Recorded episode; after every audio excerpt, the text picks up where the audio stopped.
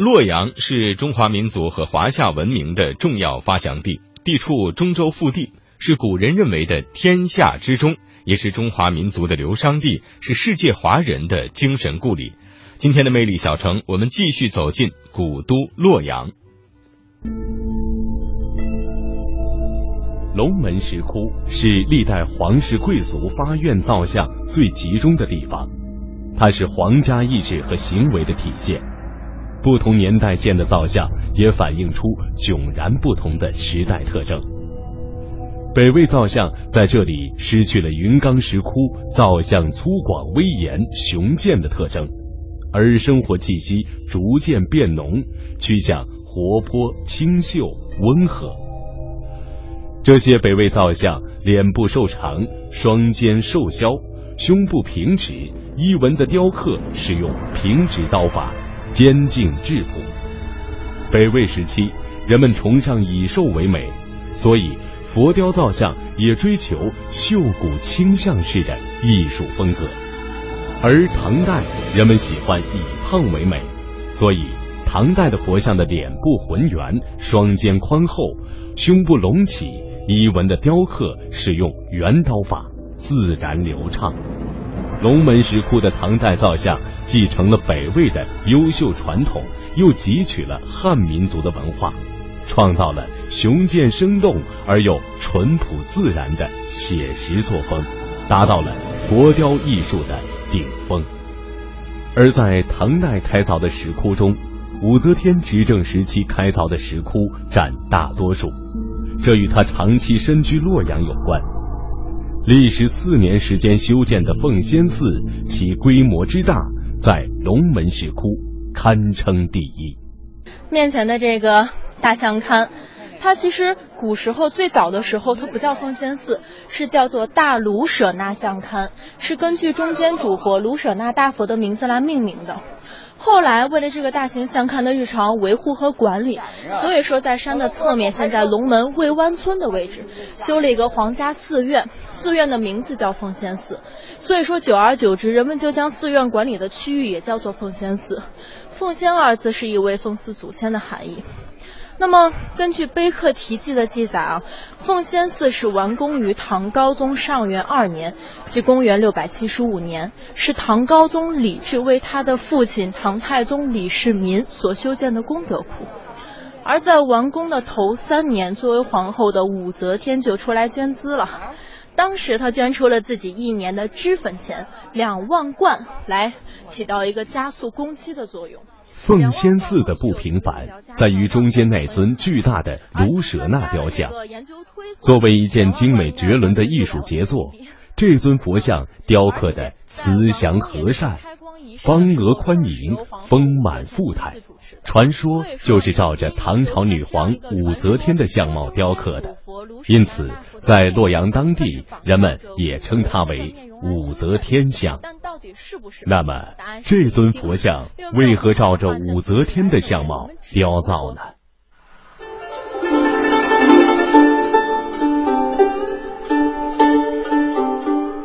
武则天。是山西文水县人，父亲武氏出生于贫穷的农家，后来经商致富，又步入仕途，晋升为利州都督。《旧唐书》等史料和传说盛赞的那位星象家袁天罡，有年路经利州，看了小武则天的相貌，说是有君临天下的王相。于是便早早的使武则天产生了这个念头和欲望。武则天十四岁那年，以美名被招进宫中侍奉唐太宗李世民。不过她并没有得到太宗李世民的宠爱，但是这个有心机的姑娘便凭着自己的美貌和才智迷住了太子李治。李治继位为高宗皇帝后。武则天又一步步排除政敌，登上皇后宝座。武则天要君临天下的念头是很强的，她不仅逐渐插手政事，还通过各种途径在天下树立自己神圣的形象。高宗敬重佛教，曾在长安为王母长孙皇后建了大慈恩寺，并给玄奘为首的译经事业以极大方便。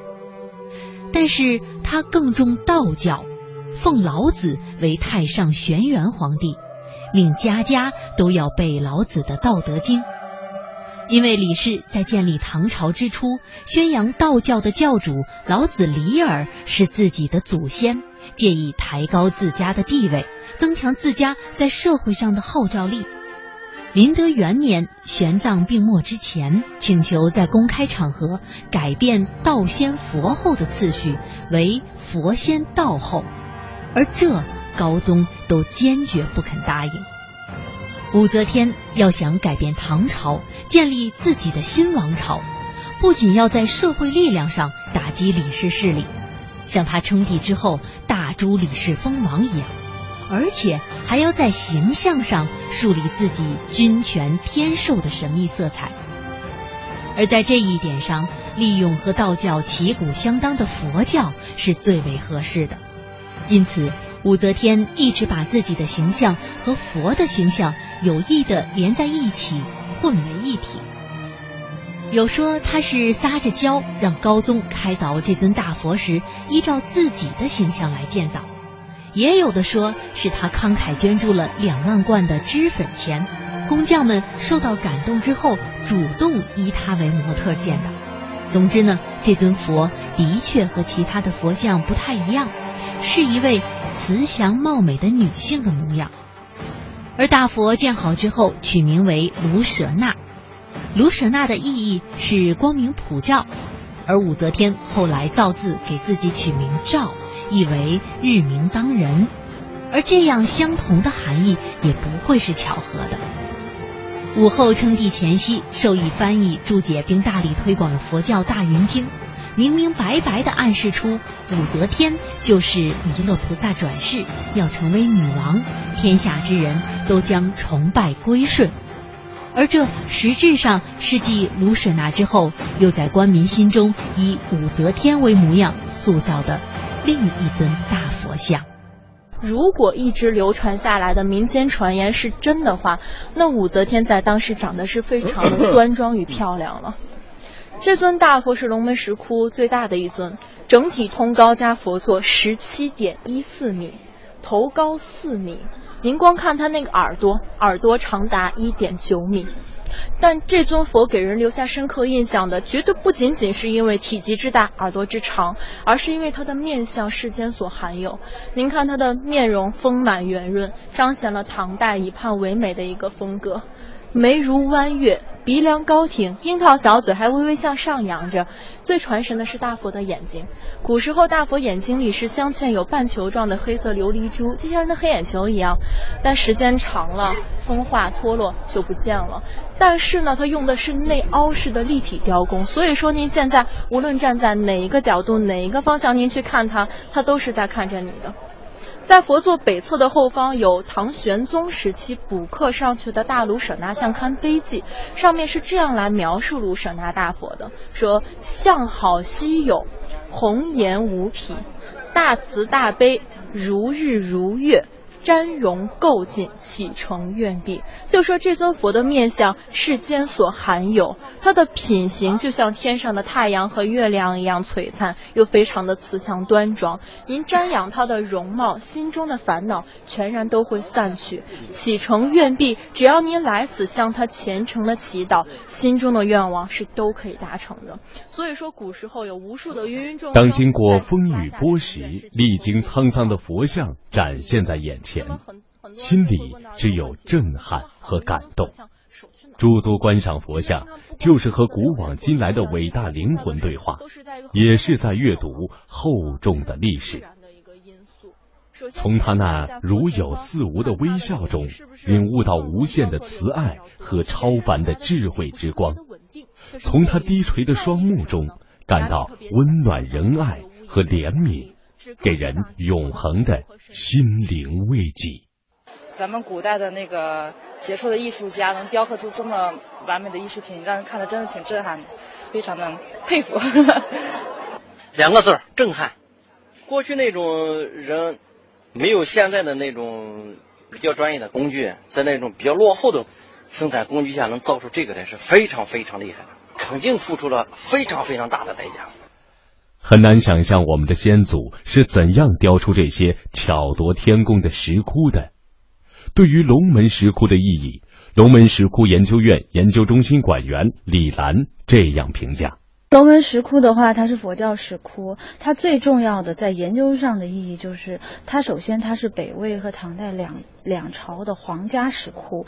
那么能这么称的，在国内的石窟当中非常少的。云冈它是北魏的皇家开凿的石窟，那么它只是一个朝代。那么龙门是不仅仅是北魏的皇室在云冈迁都，从大同迁都到洛阳之后。开凿的皇家石窟，那么到了唐代，它同样也是有这个皇家的力量在这边支持，所以它应该代表的是当时北朝北魏时期和唐代中国最高的石刻雕塑的雕塑的水平。那么我们有时候可以不毫不夸张的说，在当时的世界上也是占有一席之地，也是非常重要的。